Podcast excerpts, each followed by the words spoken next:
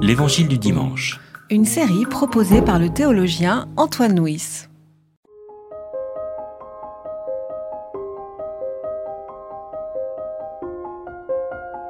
Et comme Moïse éleva le serpent dans le désert, il faut de même que le Fils de l'homme soit élevé, pour que quiconque croit ait en lui la vie éternelle. Car Dieu a tant aimé le monde qu'il a donné son Fils unique, pour que quiconque met sa foi en lui ne se perde pas, mais ait la vie éternelle. Dieu, en effet, n'a pas envoyé son Fils dans le monde pour juger le monde, mais pour que, par lui, le monde soit sauvé. Celui qui met sa foi en lui n'est pas jugé, mais celui qui ne croit pas est déjà jugé, parce qu'il n'a pas mis sa foi dans le nom du Fils unique de Dieu. Et voici le jugement. La lumière est venue dans le monde, et les humains ont aimé les ténèbres plus que la lumière, parce que leurs œuvres étaient mauvaises. Car quiconque pratique le mal déteste la lumière. Celui-là ne vient pas à la lumière, de peur que ses œuvres ne soient dévoilées. Mais celui qui fait la vérité vient à la lumière, pour qu'il soit manifeste que ses œuvres ont été accomplies en Dieu.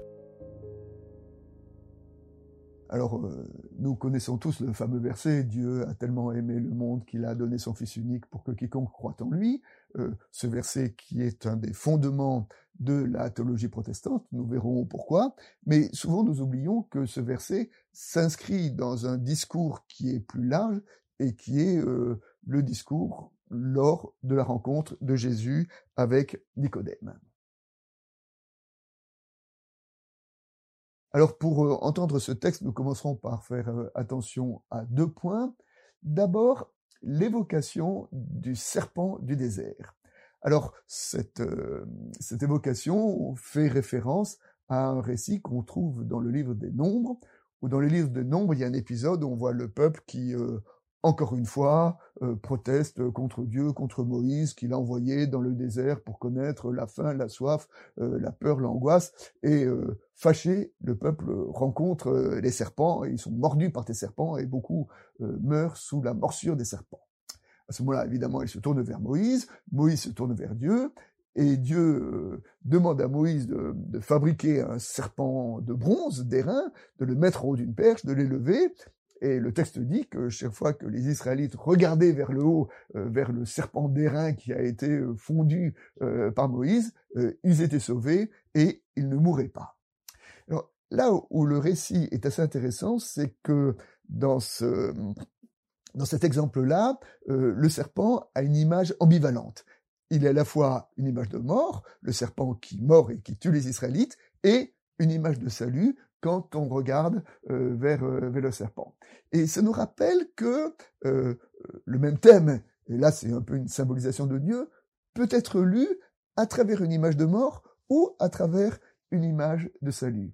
Et cette, cette opposition, d'une certaine façon, traverse notre, notre, notre récit qui fait l'opposition entre le jugement et la vie éternelle. Que d'une certaine façon, notre compréhension de Dieu peut nous conduire à une image de jugement, qui est une image de Dieu, ou une image de vie éternelle, qui est une image de vie. Et, et, cette ambivalence autour du même thème est, très euh, intéressante parce que ça nous pousse justement à aller plus loin d'une lecture euh, première et à nous interroger sur quel est notre rapport à la foi.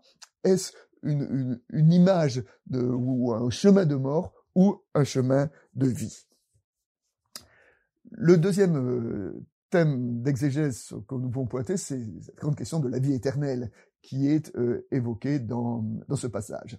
Alors, euh, dans, dans la Bible, mais surtout dans, dans le quatrième évangile, euh, dans l'évangile de Jean, la vie éternelle n'est pas, comme on l'entend de temps en temps, une vie perpétuelle, c'est-à-dire une vie qui durerait à tout jamais. C'est une vie qui est inscrite dans l'éternité de Dieu. Hein. La vie éternelle, c'est la vie qui qui nous met en tension, qui nous met en lien, qui nous met en relation avec l'éternité de Dieu. Et nous en voyons euh, une belle démonstration dans le, dans le verset qui dit euh, la vie éternelle, donc de l'évangile de Jean qui dit la vie éternelle, c'est qu'ils te connaissent, toi, le seul vrai Dieu, et celui que tu as envoyé, Jésus-Christ. Donc hein, la vie éternelle, c'est pas une vie qui dure toujours, c'est une vie qui connaît euh, Jésus-Christ, qui est, qui est inscrite, qui est articulée à travers la vie et l'éternité de Jésus-Christ.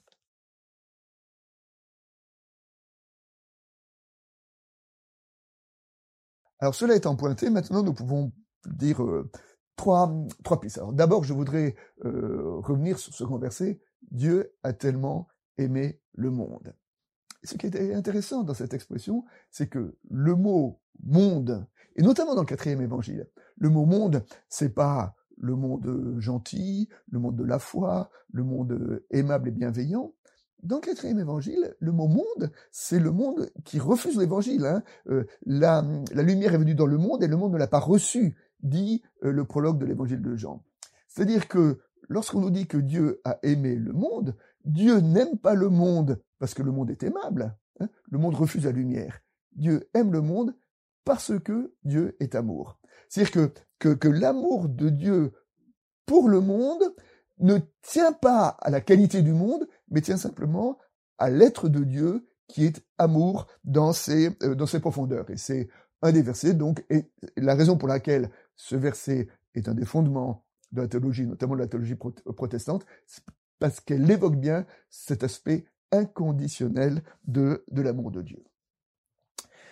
La seconde piste, c'est de dire Dieu a tellement aimé le monde qu'il a envoyé son Fils unique. C'est que la façon dont Dieu aime le monde, ce n'est pas qu'il éprouve de la sympathie ou c'est pas qu'il est qu'il éprouve une émotion pour le monde, mais c'est qu'il pose un acte.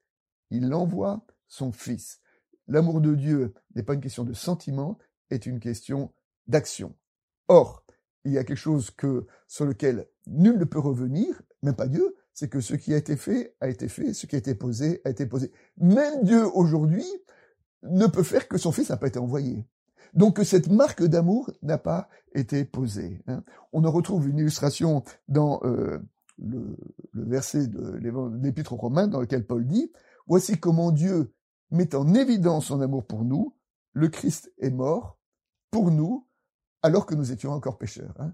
Dieu a aimé le monde alors que le monde n'aimait pas Dieu. Hein. Voilà. Et, donc, l'amour de Dieu est inconditionnel et l'amour de Dieu a été scellé dans un acte qui est euh, l'envoi, l'envoi de son Fils. Hein.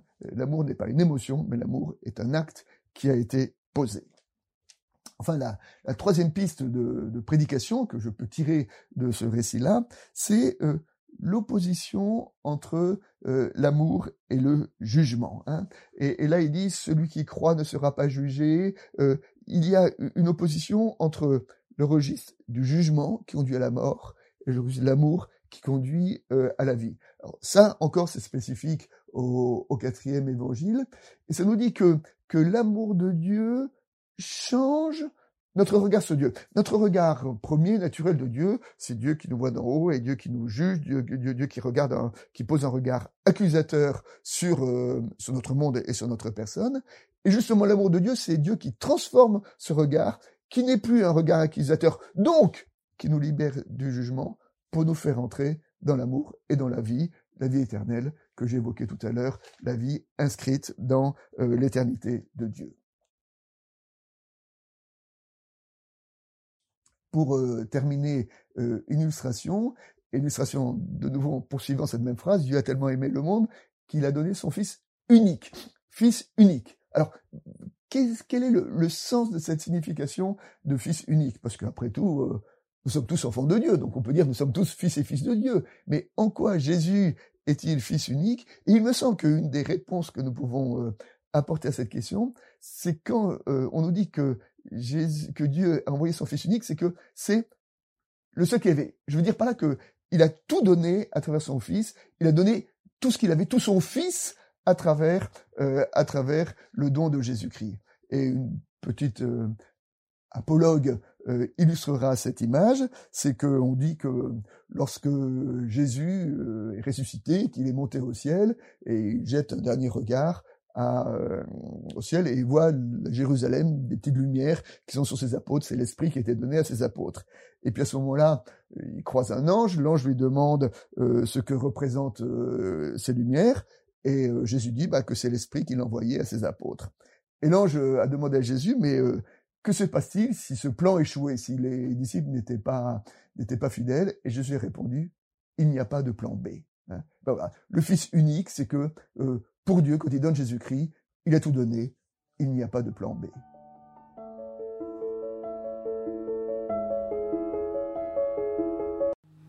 C'était L'Évangile du dimanche, une série de regards protestants, enregistrée par Antoine Nuis. Voix off, Dominique Fano-Renaudin.